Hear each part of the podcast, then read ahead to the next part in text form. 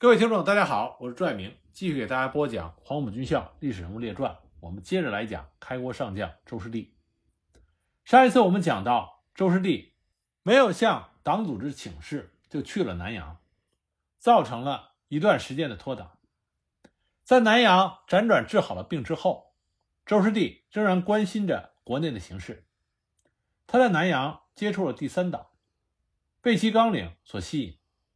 当周师弟得知国内也有第三党组织的时候，就再也待不住了。他于1929年秋回到香港，通过友人继续考察了解第三党的情况。我们都知道，第三党是谭平山、邓演达等人发起的，而邓演达呢，在黄埔学生中也有着极高的威信。那么，在香港期间，周师弟就遇到了。当时任广东省委军委书记的聂荣臻，谈及这几年来的经历，两个人感慨万分。聂荣臻就劝周师弟重新回归党组织。那么周师弟就告诉聂荣臻：“我对党的现行路线是不同意，但我绝不反党，我要尽可能的帮助党。此话你如果不信，以后看事实证明。”不久，周师弟北上到了上海，经过黄埔二期生于洒度的介绍。加入了第三党组织黄埔革命同学会。于洒度也是一个名人，他曾经参加了毛泽东领导发起的湘赣边界秋收起义，并且担任过工农革命军第一师师长的职务。但他因为不愿意上井冈山，革命意志消退，所以离队回上海向党中央汇报。在此期间，脱离了中国共产党。周师弟在黄埔革命同学会中还遇到黄埔一期的老同学。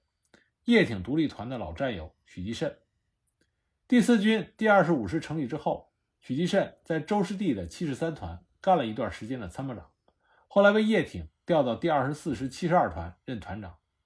一九二七年五月，许继慎在反击夏岛营叛乱的时候负伤，经周恩来的命令转到上海医治，所以很遗憾没有能够参加南昌起义。伤愈之后，他奉中央的指示，在安徽、上海等地。从事秘密工作，后来因为上级的组织遭到破坏，因此与党组织失去了联系。黄埔革命同学会的主要任务就是联络黄埔一至五期的同学，与蒋介石建立的黄埔同学会相抗衡。邓演达从海外回国之后，将第三党的名称正式改为中国国民党临时行动委员会，简称临委会，广泛的串联军政界的人士，秘密从事反蒋斗争。在此期间，周师弟积极联络在南京、上海的黄埔同学进行反蒋活动，并且曾经密谋要暗杀蒋介石。一九三零年春，周师弟将自己在南京活动的情况写信告诉了在上海的许继慎，不料回信的却是许继慎的妻子谭冠玉，信中写有暗语：“父亲叫你回来。”周师弟接信之后就赶回了上海，见到了谭冠玉。谭冠玉告诉他。许继慎已经重新回归了中共党组织，并被派去鄂豫皖领导红军。党组织还要求周师弟也回来。经过这几年的奔波比较，周师弟觉得还是中国共产党能够领导中国革命，所以就请谭冠玉转告中共党组织，快些派人来接头。不久，上级党组织就派遣与周师弟在黄埔一期同队的同学彭干臣来与他接头。周师弟将自己的思想动态告诉了彭干臣，并且表示自己一切都听党的。然而，彭干臣走之后再无音讯。多年以后，周师弟才得知，彭干臣被派到方志敏领导的闽浙赣苏区担任了红十军参谋处长和彭阳陆军学校校长。后来，在1935年1月的怀玉山突围战斗中壮烈牺牲。而他的老同学、老战友许继慎。成为了鄂豫皖红军的著名将领，却在张国焘发动的肃反扩大化中含冤被害。联络不到党组织的周师弟，只好继续从事秘密的反蒋活动，并且受到邓演达的委派，先后赴香港组建了林委会南方局，和赴陕西筹组了林委会陕西省委。一九三一年夏，周师弟在西安活动的时候，被国民党特务逮捕。同年秋，他被押解到南京关押。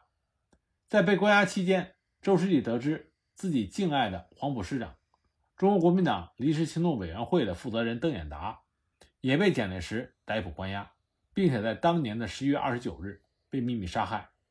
还有一批林委会的成员也要行将枪决，其中有一个就是他自己。既无声望，周师弟毫不畏惧，对于法官的审问坚不吐言。这个时候，国母宋庆龄从上海赶到南京，营救邓演达等人，并且因为邓演达的被害而愤怒异常，当着蒋介石的面掀翻了茶几。不久，由于国民党内部各方的压力。和九一八事变之后的全国声讨，蒋介石被迫宣布下野。宋庆龄趁机就要求新上台担任行政院长的孙科等人释放被捕的林委会成员。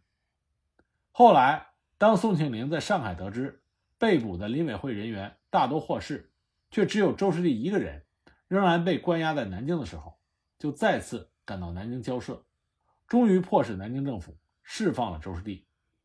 没有宋庆龄国母的这两次亲力营救，周师弟很有可能凶多吉少。周师弟出狱之后，上海就爆发了震惊中外的一二八事变。日本侵略军寻机挑衅，悍然向驻守在上海的第十九路军发起了进攻。蔡廷锴、蒋光鼐指挥第十九路军奋起抵抗，多次给予进犯的日军以重创。林委会。积极声援和支持十九路军抗战，并且组织市民、学生成立了抗日义勇军，直接协助第十九路军作战。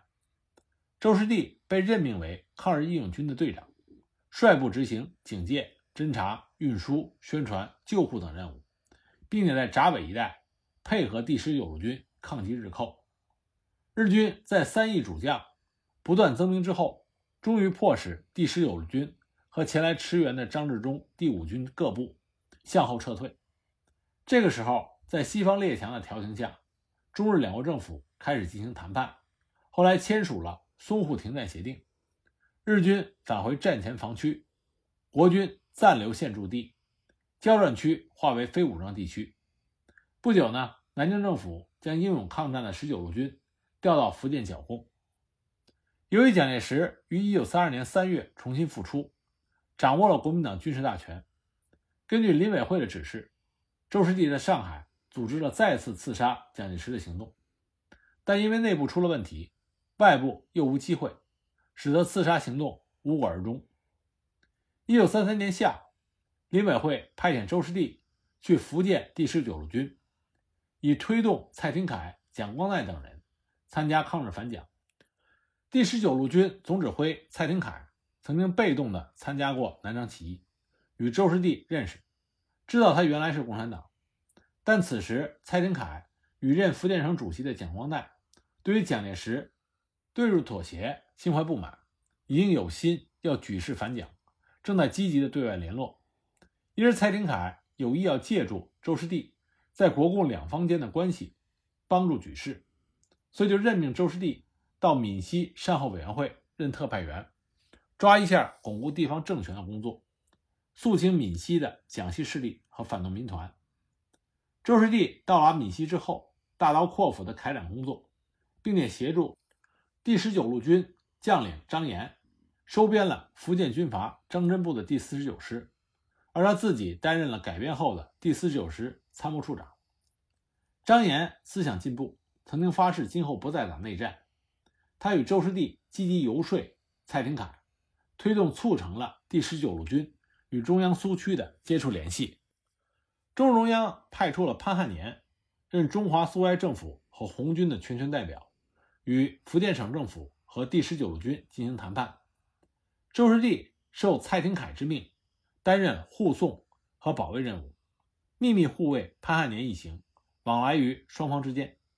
经过多次的接触谈判，第十九路军与红军达成了。反日反蒋的共同意向，并且签订了停战协定。一九三三年十一月二十日，李济深、陈明书、蒋光鼐、蔡廷锴、黄其祥等人发动了福建事变，在福州成立了中华共和国人民革命政府，打出了反蒋反内战的旗号。同时，第十九路军也扩编统称为人民革命第一方面军第十九路军。周师弟担任了张延任军长的第四军第四十九师二十一团团长，负责镇守漳州。这个张延值得说一下，他是十九路军的悍将，在参加一九三一年对江西苏区的第三次围剿的时候，曾经指挥第六十一师驰援被困在高新区的第十九路军总指挥部，在战斗中与林彪的红四军针锋相对，发生了血战，一度还曾经危及到林彪的指挥部。为了掩护军首长撤退，红四军第十一师师长毛泽东的爱将曾仕娥亲率全师排以上的军官向敌人发起了反击，在激战中当场阵亡，这让毛泽东心痛不已。在曾仕娥牺牲之后，毛泽东还为此批评了林彪。在一二八淞沪抗战中，张炎率部狠狠打击了日寇，因而有抗日英雄的美誉。后来在抗日战争期间，已经是国军中将的张炎变卖家产，发动广东民众抗日，并且与共产党组织合作，有力抗击了进犯广东的日伪军。在抗战胜利前夕，张延率部起义，公开拥护中国共产党。蒋介石命令两广部队围攻张延的起义军，最终将张延逮捕，秘密杀害于广西玉林东岳岭。福建事变爆发之后，应第十九路军的要求，中共中央又派红军总司令部作战部部长张云逸作为红军军事联络员去福州接洽。张云逸和周士第是海南老乡，两个人又曾经一起在第四军第二十五师任职。南昌起义的时候，幸亏得到任第二十五师参谋长的张云逸掩护，周师弟才没有被第二十五师师长李汉魂扣留，从而与聂荣臻等人拉出了队伍，参加了起义。这次张云逸去福州路过漳州的时候，周师弟将他接到二十一团团部款待，叙谈了往事以及第十九路军和苏区的情况。张云逸透露，中央希望周师弟。能够回归党的怀抱，最好还能拉出一支部队来。周师弟当时非常的激动，心潮起伏。送走张云逸之后，周师弟写了一封信，详细回忆了自己脱党五年以来的经历，作为向党组织的报告。周师弟本来想等张云逸回苏区的时候，将这份报告捎带给中央。然而蒋介石很快抽调兵力，对十九路军发起了进攻，结果周师弟。没有能够等到张云逸。蒋介石当时的手段很是厉害，分化瓦解和大军压境双管齐下，仅仅一个月的时间，第十九路军就分崩离析，福州、泉州、漳州相继的陷落，李立深、陈明书、蒋光鼐、蔡廷锴等人被迫逃往香港，福建事变彻底归于失败。周师弟本来想把自己掌握的二十一团拉到苏区去。然而，第十九路军的余部遭到广东军阀陈济棠派兵包围缴械，部队被解散。周师弟等一批军官被安排送往广州，说是要原职任用。蔡廷锴在逃去香港前，曾经答应要陈济棠收编第十九路军的余部，实际上是想为十九路军留点种子。不料陈济棠却企图要吞并第十九路军。阴谋将该部的骨干军官在送往广州的路上加以杀害。周师弟识破了押送者的诡计，于是他麻痹对方，提出骑马走。在途经苏区附近的时候，单人独马就跑了。周师弟当时很聪明，他对押送者谎称自己不习惯坐轿子，执意要骑马走。当他和押送自己的一个粤军连长出了永定城，从中央苏区附近经过的时候。他立刻快马加鞭，就飞奔入了苏区，将那位连长给甩了。周师弟当时一冲进苏区，就明显感到气氛不一样。他跟一个老者打听一个村子，这个村子是当地苏维埃政府所在地，可人家就不告诉他，说不知道这个村子。实际上，这个老者是知道的，而且当时这个村子离他们很近，这说明中国共产党在苏区教育群众教育的好。那个老者一看这个人穿着一身军装，上来就问苏维埃，所以就不告诉他。当时旁边有个年轻人搭话，就问说：“你从哪儿来？”周师弟说：“我从十九路军来。”又问：“你姓什么？”周师弟说：“我姓周。”那个年轻人就说：“那你跟我走吧。”就把周师弟带到那个村，从那儿又派了游击队的一个班送他走了十六天，到了瑞金。周师弟到达瑞金的时候，已经是一九三四年二月了。当见到红军总司令朱德与中国军委副主席周恩来的时候，周世弟那种激动和悔恨的心情是难以名状的。在离开党六年之后，他终于将写有自己脱党经历的那份报告呈交给了党组织。朱德和周恩来也给了周师弟一封尚未发出的信，信中说要他推动蔡廷锴到苏区来，如果蔡不来，师弟也要来。信的署名是贺昌和聂荣臻。当时贺昌是红军总政治部副主任、中华苏维埃共和国中央执行委员会委员，聂荣臻是红一军团政治委员。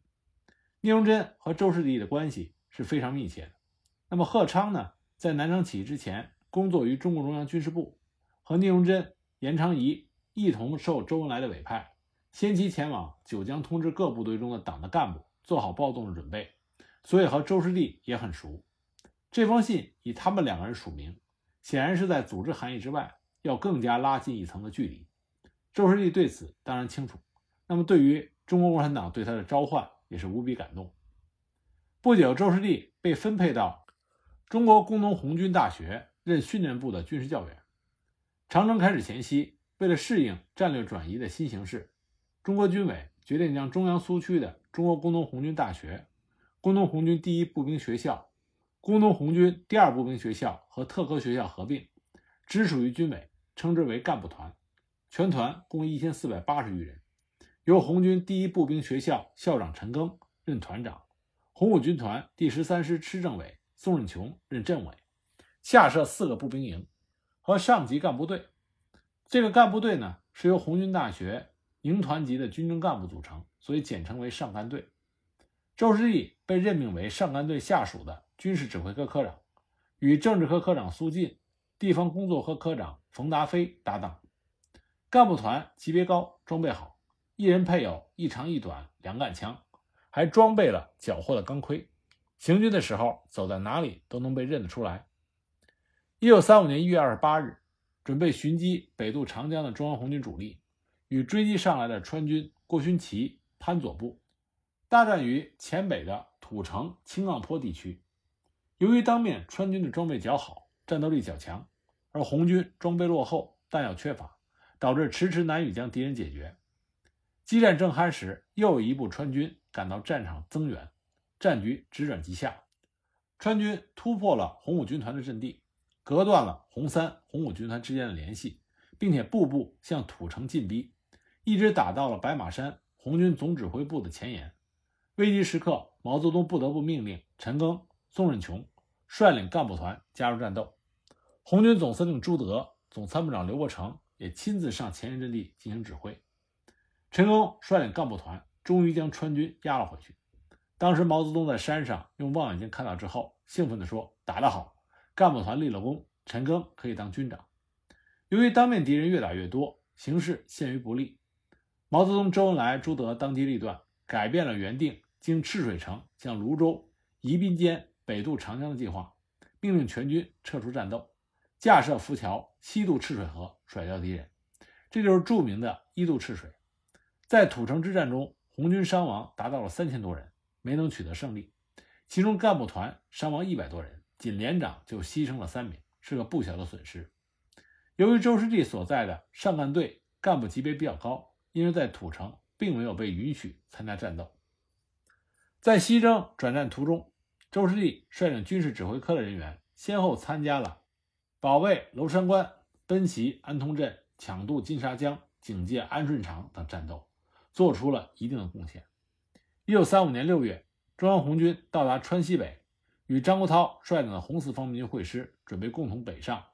根据中国军委的命令，干部团同红四方面军红军学校合并，改编为新的红军学校。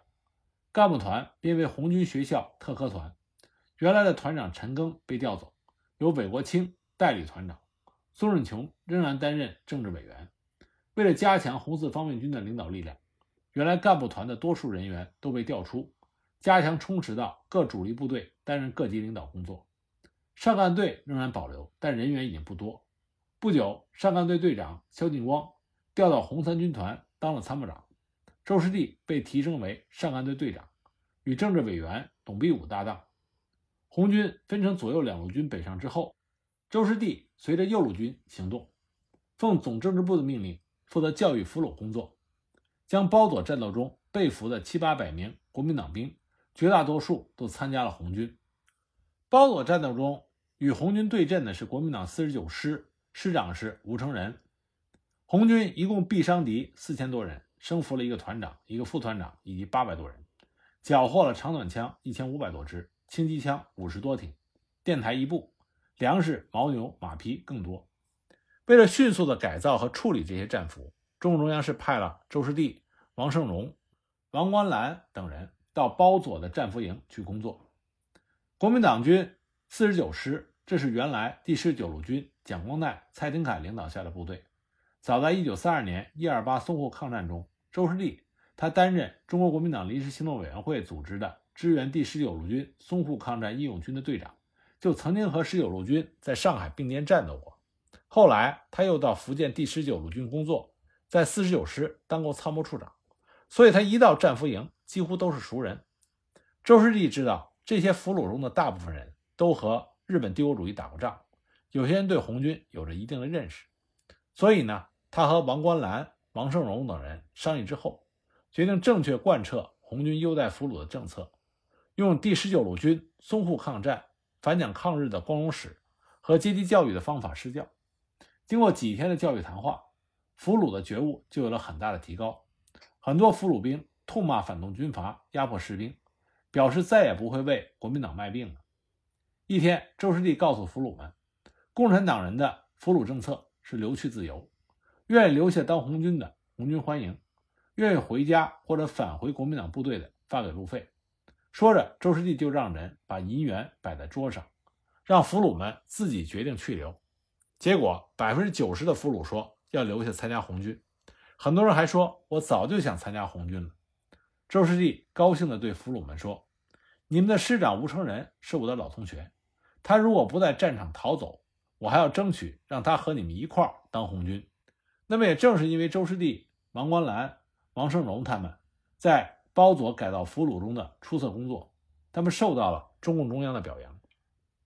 那么在长征过程中，周师弟还有一次非常优秀的表现，这是在毛尔盖会议期间。当时周师弟奉命带领上甘队到毛尔盖以北的库孔沟口担任警戒。不久，国军的一个营奉了胡宗南的命令前来搜索红军。周士第指挥上甘队就地埋伏，将敌人诱至沟里予以全歼。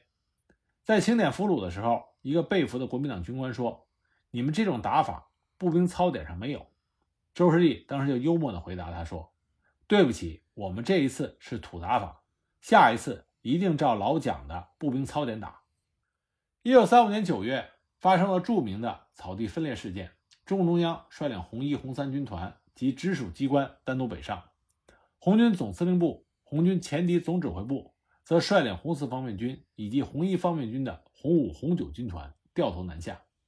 在这次分裂事件中，周士第坚定地带领上甘队跟着中央北上，没有再次掉队。在通过川甘边界的白龙江栈道的时候，周士第走在先头为部队探路。不料随行的骡子失足跌落，周士第低头查看，结果不慎掉进了滚滚江水里。同志们认为他必定牺牲了，都非常的悲痛。没想到周师弟小时候在他海南的老家练出了一副好水性，硬是游了几里路之后爬上了岸，又追上了部队。大家又惊又喜，对他是不住的称赞。到达甘肃南部的哈拉铺之后，毛泽东从缴获的国民党报纸里。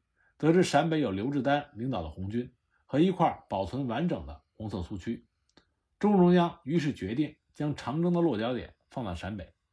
随后，红一方面军番号取消，将红一、红三军团和军委直属队一部改编为中国工农红军陕甘支队，继续出发北上，通过西兰公路翻越了六盘山，于1935年10月19日胜利到达了陕北革命根据地的吴起镇。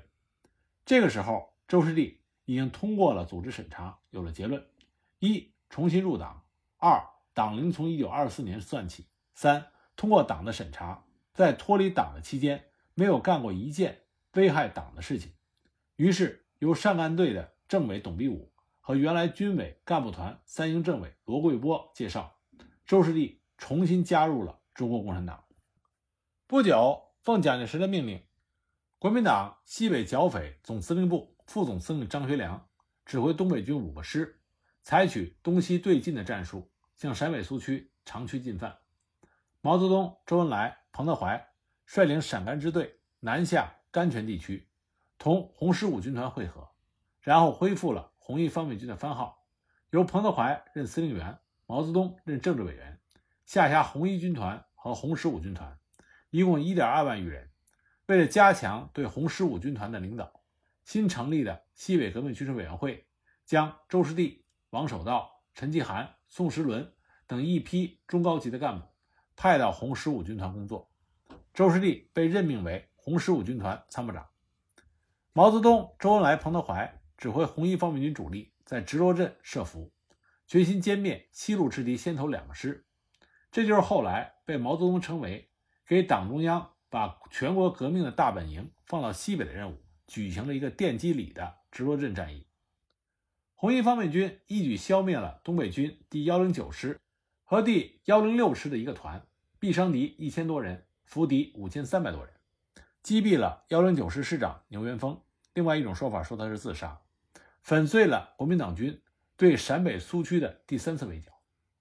在直罗镇战役中。周士第协助军团长徐海东、政治委员程子华指挥战斗，并亲自率领部队猛攻据守之敌。